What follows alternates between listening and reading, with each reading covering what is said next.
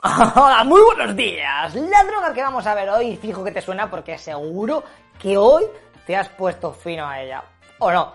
Vete a saber. De todas maneras, los gobiernos que van siempre flipados prohibiendo ciertas sustancias, eh, al azúcar refinado apenas lo tocan. Así que ha llegado el momento de ver el archiconocido veneno blanco. Intro.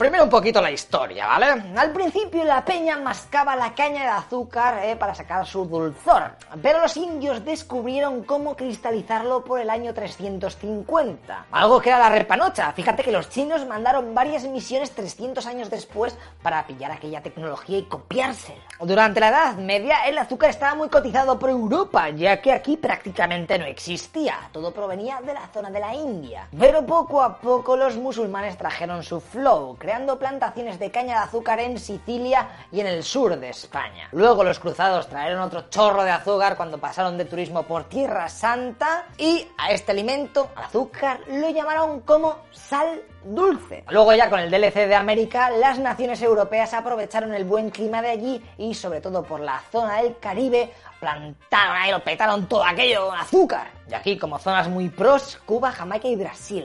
Aún así, ¡ay! La producción no era suficiente para la alta demanda. El azúcar había llegado a la dieta internacional para quedarse. Y aquí es cuando aparecieron los alemanes ahí con sus inventos y sus paranoias y en 1747 consiguieron sacar azúcar de la remolacha, ya que como en su zona plantar caña de azúcar era imposible, pues le dieron ahí, hostia, pues el azúcar. A ver, la remolacha.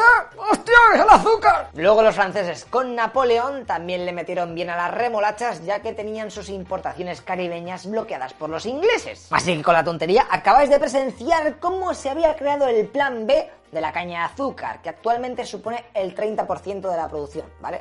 O sea, la remolacha, 30%. El demás, eh, pues caña de azúcar y mierda de estas. Pero el 30% la puta remolacha, ¿eh? Los principales países de la caña de azúcar actualmente son Brasil, India y China. Y de la remolacha tenemos a Rusia, Francia, Estados Unidos y Alemania. Ok, ¿y cómo es eso del azúcar? ¿Cómo lo haces? Pues el azúcar se pilla de la caña de azúcar. Allí la trituran a saco hasta conseguir que salga un liquidillo y el resto del polvo lo usan para combustible. El líquido luego lo filtran y lo meten en ebullición intentando quitar todo el agua posible y de ahí sale una masa tipo flavor. ¿eh? Luego le meten un proceso de cristalización, centrifugado, secado y ¡chachán!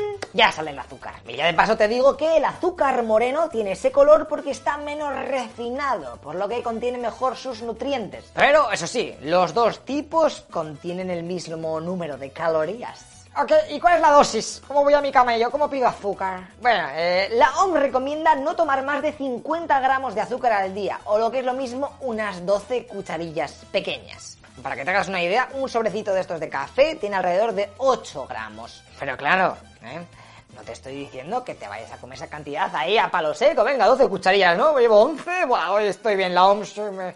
fenomenal, me siento fit. Y es que el azúcar está presente en mil movidas que te comes a diario. Desde el Nesquik o Colacao, ¿de cuál eres? Pónmelo abajo, ¿eh? a ver si te voy a tener que matar cereales, galletas, refrescos, chocolates, postres, tomate frito, salsas, prácticamente todo lo que te comes a día de hoy, pues tiene azúcar, tío, refinado. O sea, estás en la mierda. Por ejemplo, un yogur puede llegar a tener 29 gramos de azúcar. O sea, que te fundes más de la mitad de la dosis diaria con una puta mierda de esa. Es una tontería. Te recomiendo que eches un vistazo a la web sinazúcar.org, en donde podrás ver la comida, ¿eh? Y viene con los tarrones de azúcar al lado, ¿eh? para que lo veas así muy rápidamente y puedes comparar a ver qué putas mierdas te estás comiendo. Recuerda, ¿eh? 50 gramos por día máximo. Es que ya te lo vas a saltar, que cuando coges cuatro productos y te va a tomar por culo. Ay, ten cuidado que vas a salir de Matrix cuando veas esto. ¡Nos están envenenando, chaval! Aquí es cuando tendríamos que diferenciar dos tipos de azúcar. El refinado y el natural que está presente de forma estándar en las frutas mismamente. El refinado es el chungo, ¿eh? Porque el cuerpo lo absorbe a toda hostia y te puede dar un jamacuco por hiperglucemia. Además de que te da más hambre, no te deja dormir y te produce hiperactividad. Mientras que los azúcares de las frutas, pues el cuerpo lo consumen así a su ritmo, en plan que no hay prisa, chico, esto está bueno, déjame disfrutarlo, ¿sabes? Así que, a toda hostia, relax, chill out.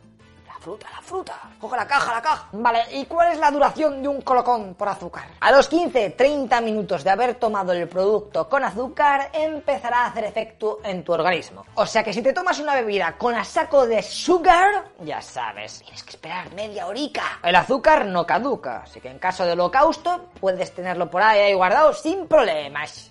Ya que estamos, te voy a decir otros cuatro alimentos que podrás guardar para siempre, que te durará toda tu partida, te morirás todavía está ahí para el siguiente player. Esto si no lo tienes en tu búnker de confianza, eres un parguela. El arroz, el café en polvo, la harina y las legumbres. Eso sí, todo en su perfecto recipiente y con las condiciones de temperatura y humedad perfectas. Beneficios del azúcar. El azúcar, gracias a su rápida absorción, es perfecto para darte energía casi de forma inmediata ideal para deportistas o momentos que tengas ahí que darle al coco. Es bueno para luchar contra la ansiedad, ayuda a conciliar el sueño en pequeñas cantidades, te hace tener una sensación de bienestar, hace que los alimentos sepan más dulces y sabrosos. Lo bueno del refinado es que no produce reacciones alérgicas, como sí que pasa con otros productos con azúcar del palo a la miel o siropes. Y ahora es cuando vemos los peligros, eh, que es lo que nunca queremos ver. Eh, algún día espero quitar esta sección. El consumo de azúcar ayuda a que te comas una diabetes de tipo 2, enfermedades coronarias y hepáticas. Sobre todo porque te aumentan la grasa en la sangre, colesterol alto, hipertensión, glucosa alta, etc. Además de, obviamente, puedes tener problemas de obesidad. Fíjate que algunos estudios también están relacionando el azúcar con algunos tipos de cáncer.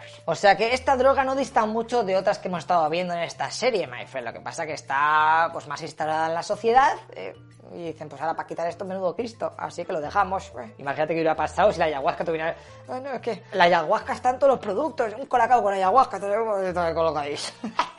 ¿Puedo sufrir una sobredosis por azúcar? Pues si te has tomado azúcar para parar un tren, lo normal es que te duela la cabeza, tengas náuseas, estés de mal humor y con mucho cansancio. Sería algo bastante parecido a lo que tienes cuando sufres una resaca de alcohol, ¿sabes? Eh, están igualados. Lo mejor que puedes hacer en estos casos es beber bien de agua, la hidratación es siempre esencial, y comer bastantes frutos secos. Pítate ahí a pipas, como si eso fuera el Bernabéu. También te puede ayudar a hacer ejercicios de chill, como caminar o nadar tranquilamente. Ojo, eh, que si estás enfermo o padeces diabetes, eso ya es otra movida. ¿eh? Habla con tu médico, a mí déjame en paz. Adicción. El azúcar, aunque no lo creas, está considerado como muy adictivo. De hecho, actúa en el cerebro humano de igual forma que el alcohol, los cigarrillos o la cocaína atrofiando los receptores de gratificación y quedándoselos para ellos solos, por lo que provocan dependencia. Necesito sugar in my body. De tal manera que cuando llevas mucho tiempo sin tomarte algo con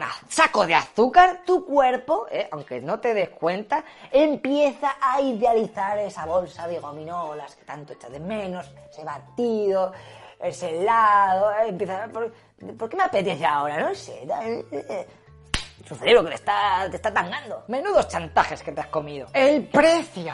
La tonelada de azúcar, aunque dudo que alguna vez te compres una tonelada porque entonces es un puto junkie, está por los 400 euros. O sea que el kilo tendría que costar 40 céntimos en el mundo de la piruleta. Pero en los supermercados lo encontrarás por cerca del doble, o sea, 70, 80 céntimos. ¿Y es legal esta droga? El azúcar, obviamente, mueve tanto cash que es legal. Pero cada vez más países están implantando un impuesto exclusivo a aquellos productos que tengan a saco de este veneno blanco. Por ejemplo, en Chile han aumentado el IVA a estos productos del 13 al 18%.